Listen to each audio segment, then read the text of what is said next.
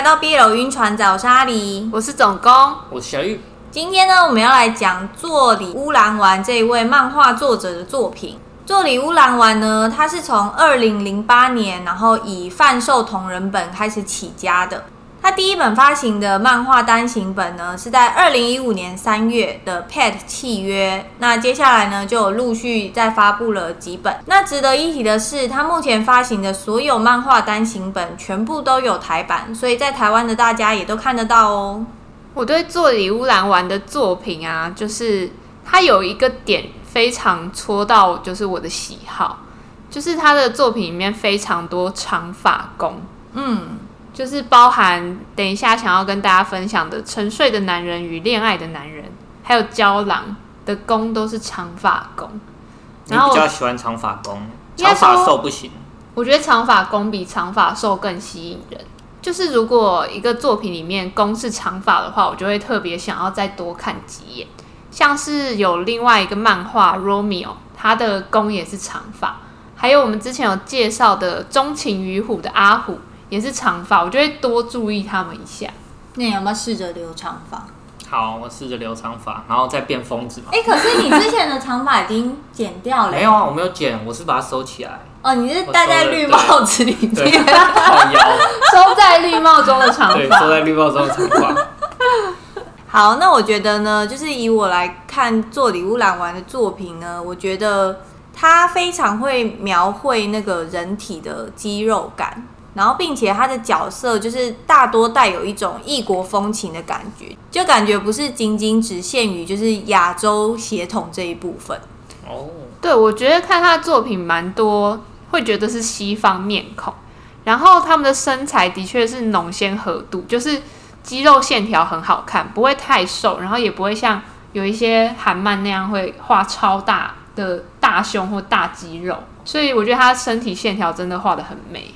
另外呢，我觉得它的剧情内容都非常有新意，就但是也有可能是因为我本身看漫画没有看非常多，我觉得它的每一本单行本的内容就是怎么讲，就是翻到的时候你不会觉得说这一个剧情好像在哪边似曾相识，我觉得它的故事的独立性就都很高。我跟阿狸会介绍，就是座里乌兰丸的共四本作品。那我们讲的顺序呢，会是依作者的发行顺序来讲。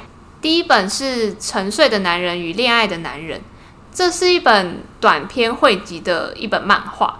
那我就会就其中一则故事，也就是沉睡的男人跟恋爱的男人来分享。这一对主角呢，他们是工作伙伴。这个沉睡的男人，也就是攻，他得了一个疾病。就是他会在睡梦中无意识的跟其他人发生性行为，所以呢，在他们外出工作的很多个晚上，攻就直接爬上受的床，然后做完全套。受一开始就觉得很惊慌，想说哇，怎么会发生这种事？闭眼睛，然后腰还一直动。对，怎么会这样？但是呢，因为其实这个受他心里已经喜欢攻很久了，他知道攻其实是直男。在清醒的情况下，公根本不会以那种眼光看待自己，所以受对于公的这个疾病，其实抱着一点侥幸的心态。我有个问题，请说。那他在睡梦中做那些事会戴套吗？没有戴。哦，好，没事啊。好，就是他会抱着一种侥幸的心态，一方面是受会想说，我可以这么简单而且被动的接受到喜欢的人的触碰。但另外一方面呢，他其实有点心虚，因为他觉得公好像并不知道自己有这个疾病，他在想说要不要跟公讲。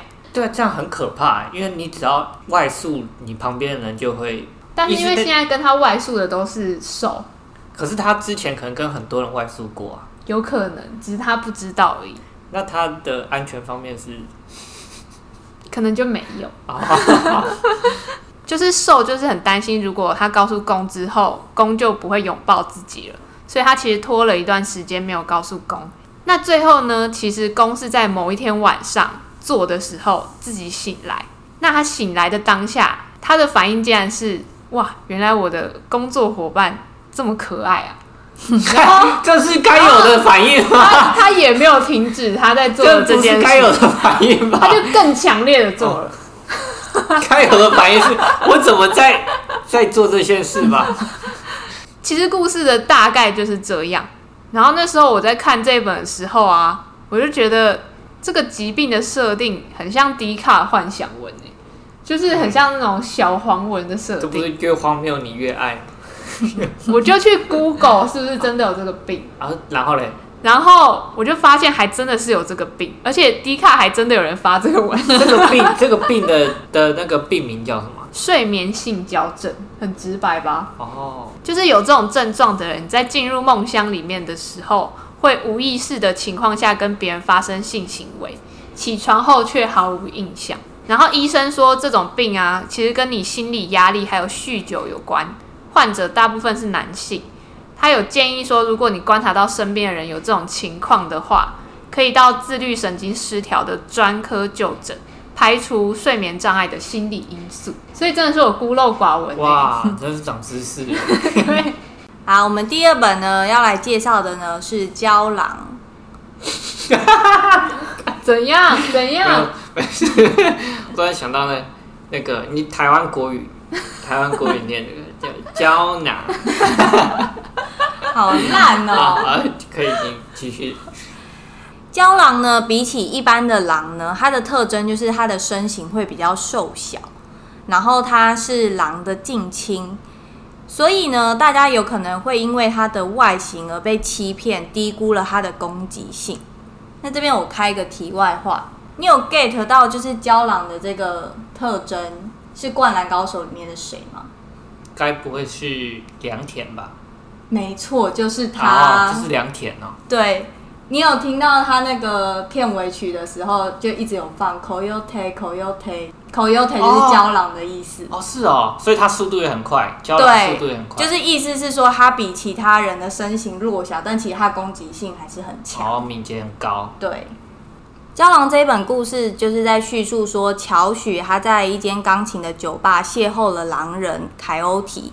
那他们对彼此的称呼呢，是用莉莉跟马林来称呼，因为当时他们相遇的时候，乔许正在弹的那一首歌叫做《莉莉马林》。《莉莉马林》这一首歌呢，是在德国的时期描述一名士兵与他的恋人的一首歌，所以他们就对彼此有了这样就是亲昵的称呼。那这个时候他们都还不知道对方真实的名字还有身份，而后在有一次莉莉来找他的时候。莉莉突然发情了，然后就暴露了莉莉是狼人的这个事实。什么意思啊？狼人会发情？就是他在月圆的时候，他会有发情期。哦，所以他不会什么长毛什么？他会开始露出他的尖牙跟利爪。哈，对，因为他就是要发情了。哦。然后当时莉莉就在街上，就是第一次的发情期，所以他也不太知道怎么控制。好。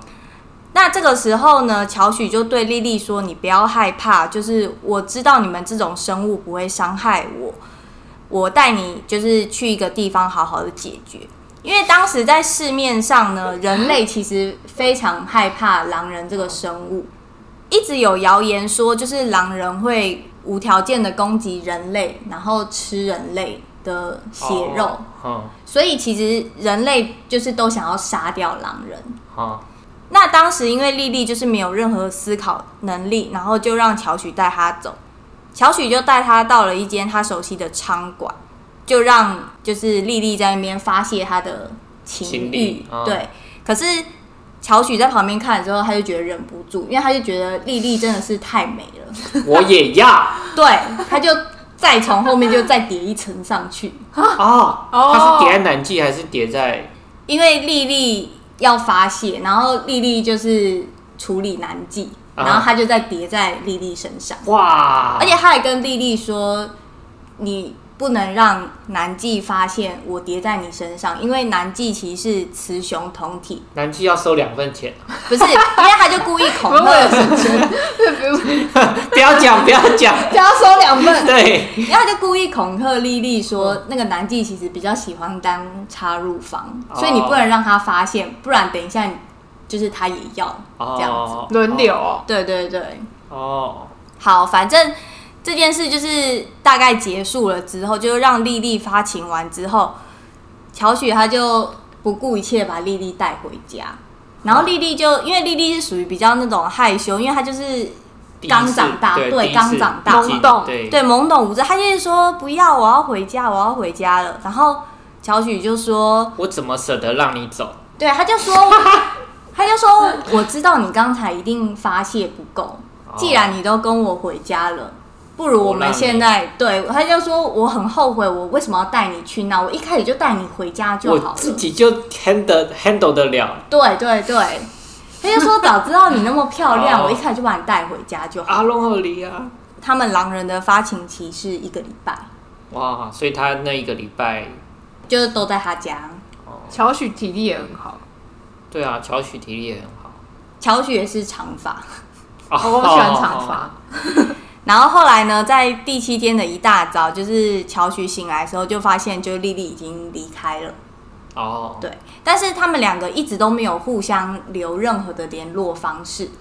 后来某一天呢，就是乔许又驻点在那一间酒吧弹钢琴的时候，他发现莉莉来了，然后觉得很开心，因为那间酒吧是他们两个唯一就是有联系的地方。哦、对，对，然后他就追上去说：“丽丽可不可以？”留下一些联络方式什么的，这个时候丽丽就跟他说：“我没办法留联系方式给你，可是我一定会主动来找你，就你不要担心。”他发情的时候，没有，平常也会啦，哦、对，只是这两个人的就是感情的那个主动权，其实就是放在丽丽身上。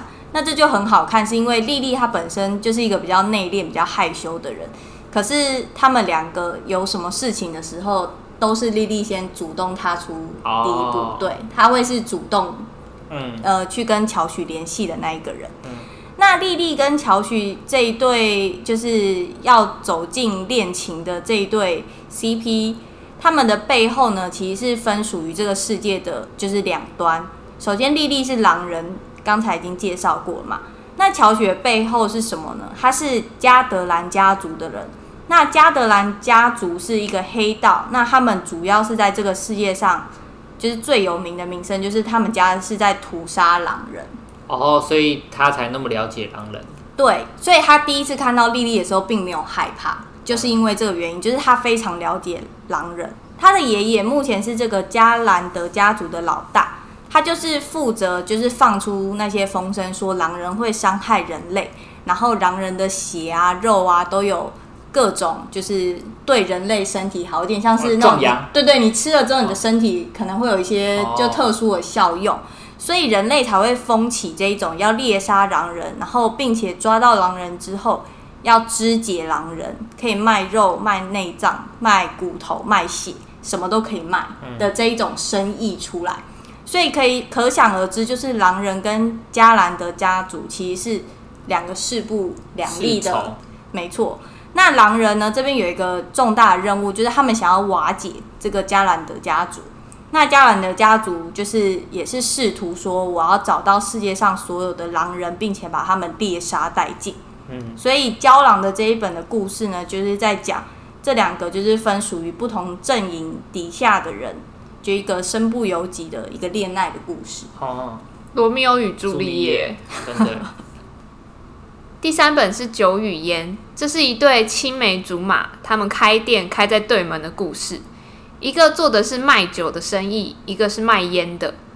卖烟的那个公呢，他是一个笑眯眯、温柔长发帅哥。我觉得其实对，就是他这边就是这个作者，他有很多公都是长发。哦然后我觉得他的属性其实跟郊狼的那个乔许有点像，都是温柔长发、笑眯眯的那种帅哥。嗯，然后卖酒的兽呢，是一个短发可爱的黑皮兽。这个作者他画的黑皮兽也超级可爱跟性感。然后他们住的城镇要举办品酒大赛，兽呢，因为他卖酒的其他竞争者的刺激，他决定要参赛。可是其实这个兽的酒量超级差的，他就找工每天晚上进行喝酒训练。攻其实单恋兽很久了，他就进而提出说要跟兽进行恋爱试用期，就是你可以试用我的一个表示。试车。对，所以想当然，每个晚上的喝酒训练，兽喝醉之后就发生一些不可描述的事情。然后这个受就越来越投入在攻带给他的舒服和温柔之中。那我觉得这个故事其实就是很顺的，大家都可以接下来想到会发生什么事，也就是受越来越沉溺在其中，然后发现对攻其实也很温柔，然后攻的技术很好，这样晕了，对晕，所以他们两个最后就快乐的在一起了。嗯、这就是一个简单可爱的故事。然后我觉得他的风格是有点像是在画欧洲的那种小镇，就是它里面的酒啊，整个氛围啊，都很像那种观光小镇。我记得我当初看这一本的时候，我一直把它那个小镇就是投影到那个《路卡的夏天》这一部的电影里面。就我觉得它他们两边的小镇的配置就长得都超像的。路卡的夏天，它的取景好像是意大利西北岸的这个风光，然后我觉得它跟那个酒与烟就是真的蛮像的，超级像啊！因为卢卡的夏天好像也是有比赛，嗯，他们是比什么啊？也是酒吗？我已经忘记了。他们好像比那些有点像铁人三项那种东西，就什么游泳啊，然后越野赛啊。越野赛应该是骑是骑脚踏车，是不是？我记得好像里面是什么对对对对对对，机车那种的。再来，我们要介绍的最后一本呢是《香格里拉之鸟》。香格里拉呢是在一座小岛上的舱馆，那里面就是理所当然就是有非常多的男娼。那男娼的话，其实就是男妓。哦，知道是什么吗？对。主角阿波罗呢，他就是从另外一个陆地上来到了香格里拉，然后要来应征做侍情夫这一个工作。侍情夫什么？侍情夫呢，简单来讲就是有点像是催情马。你知道催情马是什么吗？我不知道。就是他催情马是为了让种马确认种马已经有要到了，就是交想要交配那个情欲。好。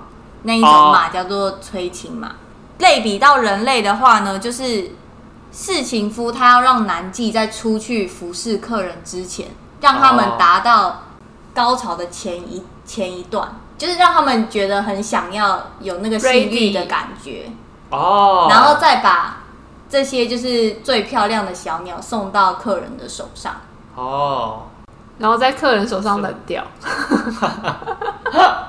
在客人手上释放，对，在客人身上绽放出他们最美丽的那一刻，花，对，哦，所以就是客人不用自己在那边前戏很久，哦，他已经是硬邦邦，对，就是他们已经是随时 ready，哦，直接客人要来就可以直接上阵的状态。这个职业是不是只有帅哥可以应征？你说事情夫吗，身材好，然后让人感觉到血脉膨胀，可能是要看要看小鸟们的口味吧。那我有疑问，因为有可能小鸟喜欢小玉这种口味。我觉得那那眼光蛮特别。那侍情夫通 他没有要理我们。侍 情夫是攻还是受？通常会是攻，因为比较多来找小鸟的客人，通常都会是插入房。哦，所以。哦，客人也是攻，对哦。那如果有人就是你现在失业了，然后他提供你一笔非常高额的金额，让你去当侍情夫，我觉得你你会被找吗？你瞧不起我？好，那你要去吗？要金额是多高？等下在香格里拉呢，它有一条规矩，是你在那一边工作的人，你一定要是心甘情愿的。如果你有一丝丝的不愿意，你是没有办法在那边工作的，这是就是他们的一个最基本的守则。不知道他怎么知道我是心不甘情不愿？就是如果对啊，如果你我不投入，对你在那边要帮男妓做准备的时候，在那边一直眼神犹疑，哎、啊，要摸不摸的？哦，我一定要全神贯注，对啊，我要全神贯注这样。对，你觉得你可以吗？诶、欸，你知道工作内容吧？我知道工作内容啊，但是他要。高到一个程度，我才会才会才会有心甘情愿的感觉啊！一个月哪个男妓要指定你去当他今天的侍情夫，你就要去服侍他今天的准备工作。我觉得他不会被选上啊。我觉得他毛病太多，我不想问他这个问题。我收回这个问题，我的错。啊，你会选吗？我当然会去啊！你会心甘情愿吗？你如果心不心不甘情愿，钱没收哎，我是总工，当然会啊！钱没收，总工怎么会说 no？不是啊，总工你如果你的你的男妓对象是就是不是你喜欢的，通常感觉男妓应该都会蛮可爱的，就是通常是情夫口口味白白种，是情夫就是温柔，他们就是负责温柔，然后让他们感觉愉悦，然后称赞他们。那、啊、你又不温。柔，但我实际上不用做什么。非常激烈的一些动作。哦，是啊、哦，对，所以是个轻松活，就是去去撩一下那个哦，那我可以啊，我可以，我以为是要不会撩，我觉得那我觉得我觉得他们不会想要找你，我会想找他，对啊，我是找，你也不会撩啊，对你可能是不会，阿波罗到香格里拉就是要来。先见习一下这个侍情夫的工作，看他就是能不能适应。这个时候呢，他碰到了香格里拉的其中一只小鸟，叫做飞。那这个时候呢，老板就跟飞说，目前因为阿波罗是新来的人，而且阿波罗是个直男，所以阿波罗前期的那个准备工作还有适应工作，就由你。来专门教他，有点像是现在阿波罗就是飞的专属侍情夫。我刚刚听你说阿波罗是直男，对，那他怎么会心甘情愿？因为他在原本的地方就是做了一些事，然后需要一笔钱。然后加上他想要转换一下他的心情哦，那个时候香格里拉的老板就联系他说：“你要不要过来试试看？”所以这是他第一次到香格里拉，先看看侍情夫是什么工作，哦、这样子。原来如此。好，那在香格里拉当侍情夫呢，有三个条件。第一个就是你不能让南昌高潮。嗯，对，这很合理嘛？对，高潮留给客户。对对对对对。第二个呢，是你不能插入。哦，好。第三个呢，是绝对不能陷入爱河。嗯，好。立这种 flag 就是要要打破的。哦，就是要插入，对，坠入爱河。对，那你可以猜一下，就是阿波罗跟飞他们在第二集的时候就打破了其中一个借条。那至于是哪一条呢？就留给大家自己去看。香格里拉之鸟还在连载中，然后我真的蛮期待它的下一集，就是很期待阿波罗跟飞到底他们会怎么进展，怎么进展？对，我真的蛮喜欢看这种就是比较性感的手，然后在那边撩他，撩一个木头人直男攻哦，嗯，而且我跟你讲，因为他是那个。妓院嘛，嗯，所以它里面有超级多男妓，对，哦、就是各型各色都有。嗯、然后它的那个背景人物配角都没有乱画，都有很认真，都很帅，对，哦、各各型各色。哦，就其他配角的那个深度也是有，对，但你可能也没办法去，因为香格里拉它是会员制，他要熟客介绍熟客，哦、你才能来。你讲什么？你也没办法去啊！在讲什么鬼？小玉，那听完我们做这四本做礼物兰丸老师的作品介绍，你对于他的这个老师的作品有什么印象？嗯，就听得出来是一个画工很厉害的人，因为你们刚刚特都特别在强调一些什么。漏啊什么的部分，你只记来叠来叠去的部分。对啊，对啊，就是他可能在刻画呃难题这方面应该是非常的厉害。嗯，我觉得他比例什么的也抓得很好，就是近景远景，就是我觉得还蛮接近真实的人类的比例。哦。那今天介绍的四本作品呢，就是《娇郎》跟《香格里拉之鸟》都还在连载，那其他的单行本全部都已经出完，都是完结篇了。大家有兴趣的话，就可以自己去找来看哦。今天的节目就到这，欢迎关注 B 楼晕船仔的 Podcast 频道，各大社群平台都可以找到我们哟。我是阿狸，我是总工，我是小玉，拜拜。